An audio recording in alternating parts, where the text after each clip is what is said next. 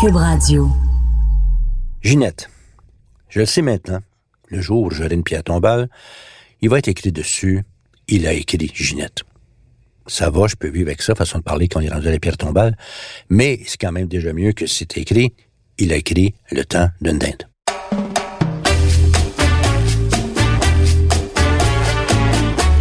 J'ai écrit cette chanson Ginette il y a longtemps, avec Michel Huvard, encore lui. Petite chanson d'à peu près 2 minutes 45. Une chanson qui en a lourd ses épaules. Entre autres, c'est sans doute une des très rares chansons, et c'est pas une vantardise, qui a tué un prénom. Je vous mets au défi de trouver au Québec quelqu'un de moins de 45 ans qui s'appelle Ginette. Je connais même une femme qui a changé son prénom à cause de cette chanson.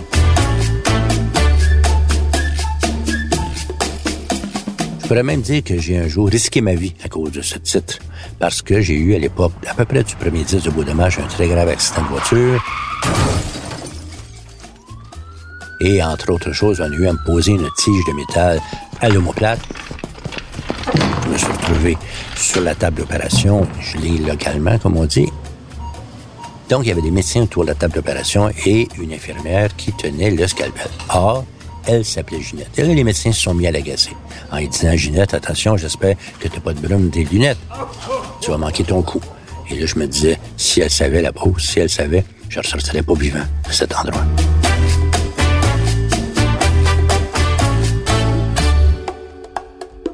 Dans ma vie, j'ai fait beaucoup de choses.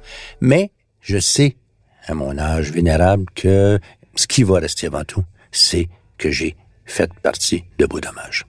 Encore aujourd'hui, quand je suis avec quelqu'un qui me présente une tierce personne qui ne connaît pas, il dira pas c'est lui qui faisait Crow, c'est lui qui écrit euh, les, blues pas plus. Non, c'est Pierre était dans Beau Dommage. Et ma foi, il y a pire comme étiquette.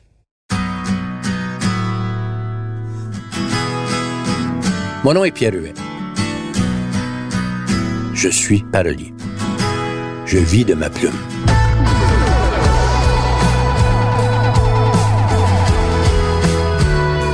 J'ai commencé essentiellement en écrivant des chansons pour Beau Dommage et on me connaît surtout pour ça.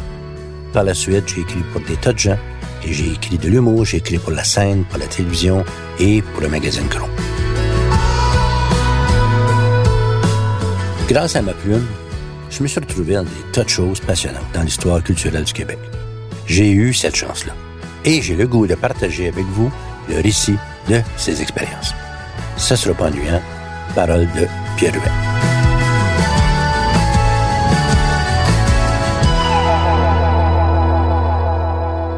Faut dire que je me destinais pas du tout à l'écriture à l'origine. J'ai étudié en histoire de l'art, j'aimais beaucoup ça, je me voyais comme historien de l'art un jour, et ben, comme toujours, c'est le hasard qui fait que notre vie change. Euh, J'ai toujours pas mal laissé le hasard des événements me guider mon chemin et non pas le contraire. J'habitais avec Michel, on était ensemble dans un truc qui s'appelait la quenouille bleue, dont je vous ai parlé, et tranquillement mais sûrement, Michel gratouillait la guitare, était de mieux en mieux à la guitare, et commençait à jouer, à faire des textes. Un jour, ça m'a tenté d'y en proposer.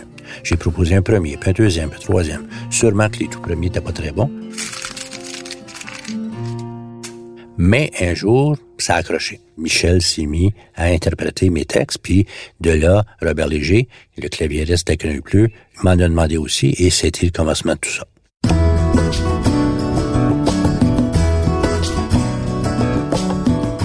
Donc, dans le cadre de Quenouille Bleu, on s'est mis à écrire des chansons. Je tiens à dire que Robert Léger, de son côté, écrivait déjà des très belles chansons comme À toutes les fois ou euh, Tous les palmiers. Mais il m'a demandé des textes. Et là, au hasard d'une chambre d'hôtel, je sais pas quoi, je me suis un jour, j'habite chez l'habitant, comme on dit, on les quenouilles, et il y a des gens qui nous ont hébergés. Je suis dans une chambre d'enfant. D'où je suis dans mon lit, je vois de loin une illustration sur un mur. Ce que je peux voir, c'est une sorte de petit angelot, un dessin d'enfant, assis sur une roche, sur le bord d'un lac. Et c'est devenu un jour une chanson qui s'appelle L'Ange Gardien.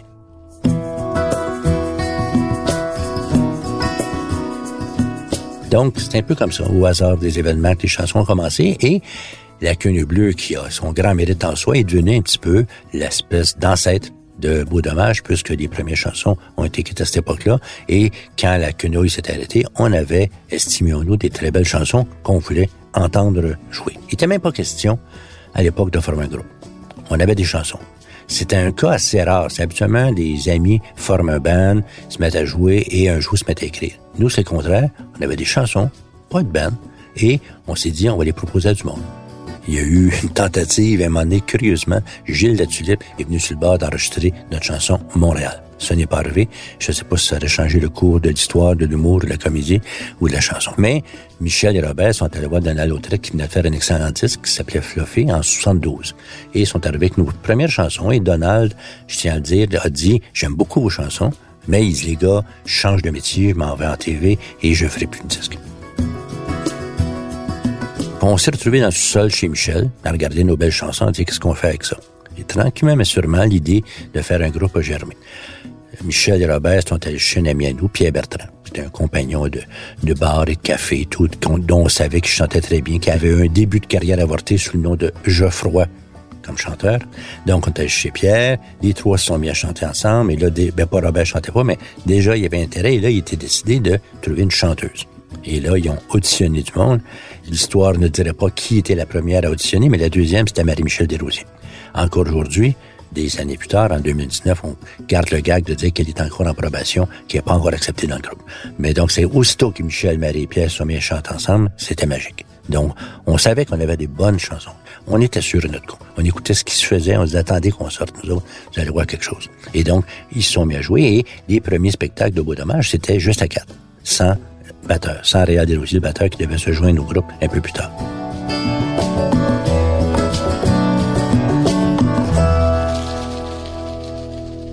Alors, les chansons existaient et on a écrit de plus en plus, bien sûr. Il y a des chansons qui ont été écrites pour l'époque, qui ont jamais vu le jour. Je me souviens d'une chanson qui s'appelait Psychologie, une autre s'appelle J'irai la voir un jour. J'irai la voir un jour, il faut savoir que c'est un cantique religieux euh, à la Vierge Marie. Au ciel, au ciel, au ciel, je ne le chanterai pas. J'irai la voir un jour. J'ai toujours adoré le petit bout mélodique de ça. Ce qui fait que j'ai écrit un texte que Michel a mis en musique en préservant le petit bout de l'hymne religieux. Mais on en parlait récemment, Michel et moi, puis on se disait, ben tu je pense que c'est une belle tonne encore, mais personne ne comprendrait l'allusion, donc euh, elle va rester sans doute, c'est le cas de le dire, dans les limbes. Petit bout par morceau, on avait un répertoire, les groupes ils se sont mis, on a passé des tas de gérants les uns après les autres et euh, ironiquement, moi à l'époque, j'étais le gérant de la discothèque de l'Université du Québec qui s'appelait l'UDQ, l'UDQ, à vous de deviner, et j'ai le groupe qui venait jouer les vendredis et samedis pour la somme faramineuse de 5 dollars par membre par soir. Et c'est les premières fois que nos chansons ont été faites de façon régulière.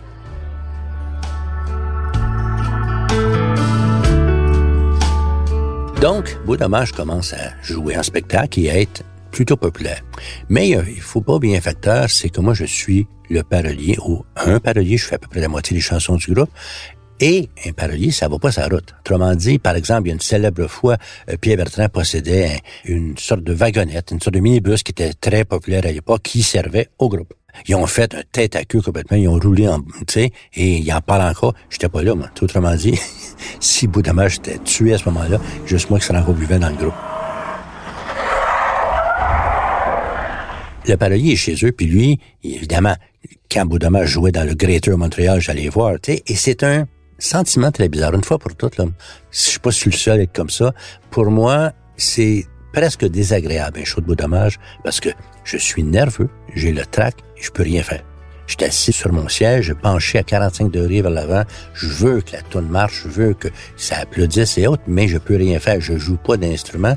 C'est un drôle de sentiment encore. Euh, dans toute l'histoire de Beau Dommage, j'ai été comme ça, en un sens content de voir mes amis jouer, chanter, t'applaudir, blablabla, et tu fais même mes chansons, mais en même temps, c'est comme l'auteur de théâtre, sa pièce est jouée, et là, c'est entre les mains des comédiens.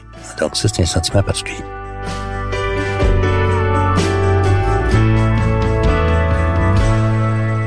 Beau commence à avoir un bon répertoire. J'ai écrit le maximum de chansons, ils en font aussi.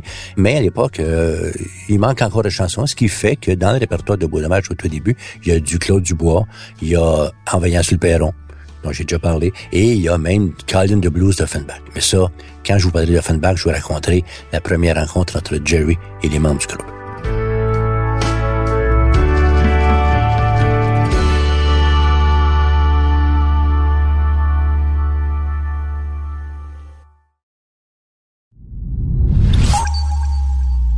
Le groupe se promène et moi j'ai écrit une chanson qui s'appelle L'incident Boréfilia, qui est une longue chanson qui a été spécifiquement écrite de manière à ce que les trois chanteurs ait un rôle, comme si c'était la musique progressive, on disait à l'époque, et aussi pour que chacun des trois membres écrive. Autrement dit, Robert Léger écrivait une partition, Michel une deuxième et Pierre Bertrand une troisième. Si j'en parle, c'est parce que je suis content de cette chanson-là, bien sûr, mais aussi parce que Beau Dommage n'arrivait pas à se trouver un contrat de disque. Les compagnies refusaient de signer Dommage, je voyais pas d'avenir dans ce genre de musique-là. Et un jour, un scout, un éclaireur de la compagnie Capitol, va voir Beau Dommage en spectacle. On est à l'époque la musique de Genesis qui commence et tout ça. C'est en entendant l'incident de Fillon qui dit, tiens, il y a quelque chose là.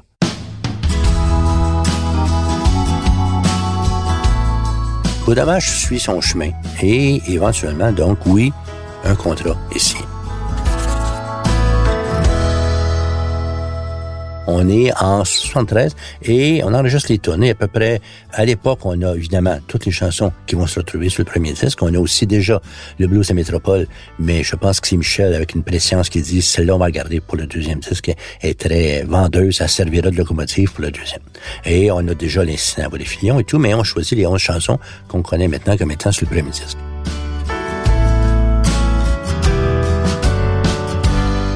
Un jour, j'étais encore avec Michel Soudermi, et Michel arrive à la maison avec une copie du disque. Et on se regarde, on est très ému, puis là, on se dit, ben, regarde, on peut mourir à cette heure, c'est enregistré, c'est fait. Nos chansons, ce qu'on aime faire, ce qu'on sait faire, est sur disque. Et là, on se disait, t'as coup qu'on en vendrait 10 000. On s'est tellement content.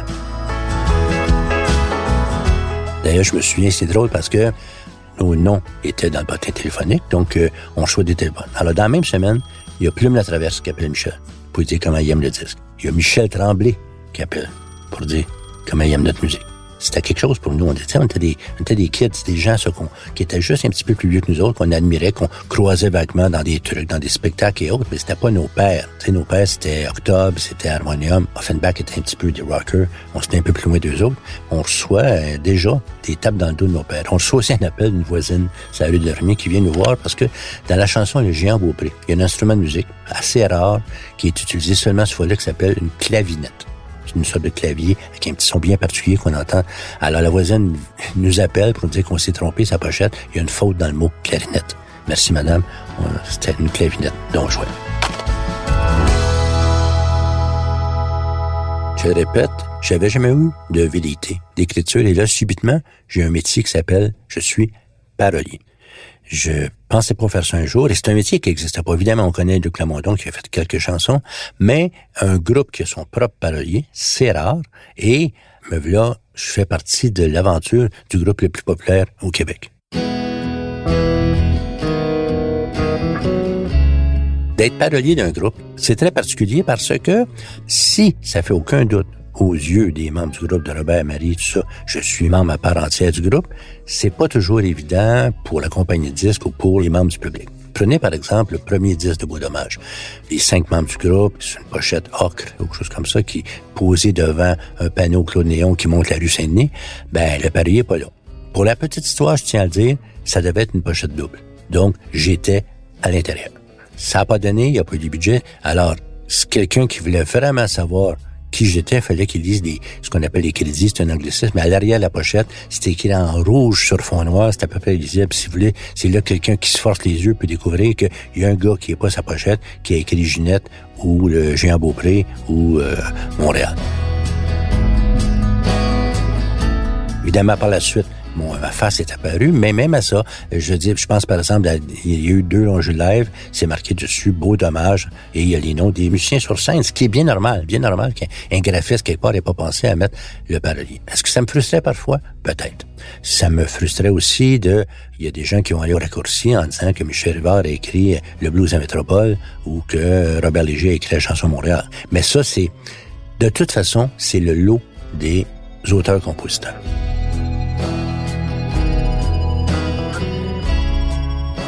Peu importe les photos sur les pochettes ou que la compagnie de disques oublie mon nom quelque part, c'est pas grave. Parce que fondamentalement, les gens de Beau Dommage, c'est un groupe et dont je suis le parolier. La meilleure preuve de ça, au tout début de Beau Dommage, quand ça commençait à peine, je me demande si le premier disque était sorti.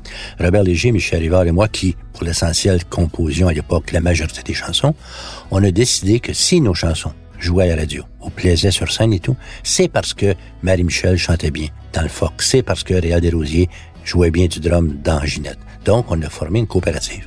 C'est-à-dire qu'on a décidé, selon les calculs bien compliqués, que nos argents étaient redistribués. Et 45 ans plus tard, c'est encore vrai. Nous sommes une coopérative et les gens de Beau-Dommage se partagent les argents générés par le groupe.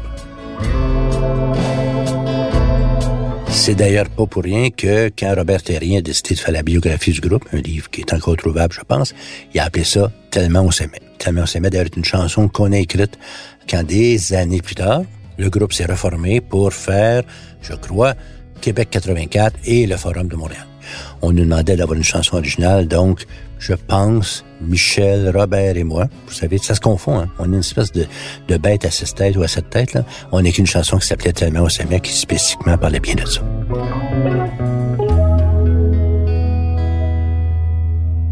Ça va faire bientôt 45 ans que le premier disque de Beau Dommage est sorti. Dans ce long, long parcours qui, ma foi, a été agréable, il nous est arrivé bien des choses. On a fait une comédie musicale avec nos chansons. On a apporté notre disque dans l'espace. On a été l'objet d'un timbre canadien. On a reçu une médaille à l'Assemblée nationale. On a été l'objet d'un spectacle du Cirque du Soleil, des reprises de beaucoup de chansons et tout ça. Mais, fondamentalement, ça demeure un groupe, ça demeure ses chansons et je demeure le parolier du groupe et je suis extrêmement fier de ça.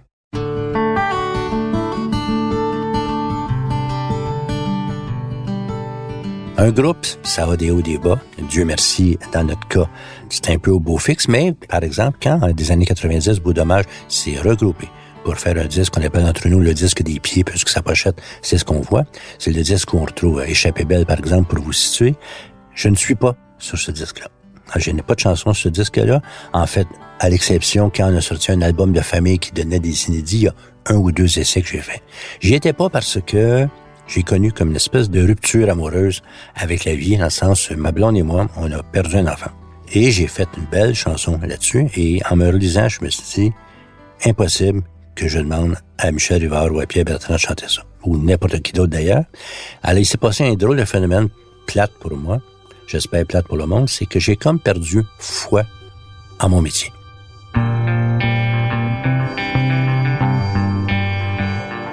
Le métier de parolier est paradoxal.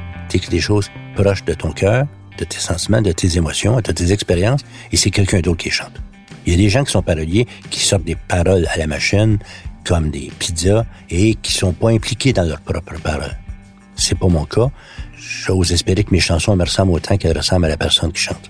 Donc, j'ai perdu foi. J'étais incapable d'écrire pour quelqu'un d'autre. Et ça a duré des années de temps. On me demandait des chansons, et de moins en moins me demandait, parce que je répondais pas.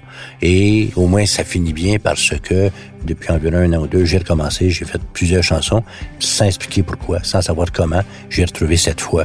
Et je pense que je t'ai écrit des belles chansons. D'ailleurs, mes filles, mes deux filles, sont très contentes de voir leur père enfin réécrire.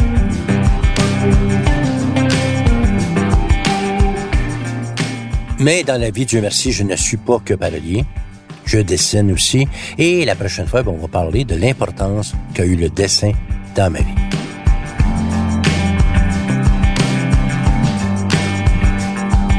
J'espère que vous avez aimé ce balado. J'espère que vous allez écouter les autres parce que, comme celui-ci, sont remplis d'anecdotes, d'humour, de finesse et bien sûr de cette humilité qui me caractérise. Si vous avez bien aimé ça, parlez-en aux autres et mettez-nous des belles étoiles comme dans les cahiers à la petite école de mon époque. J'ai écrit, raconté et heureusement vécu ce que vous venez d'entendre. Mon nom est Pierre Huet.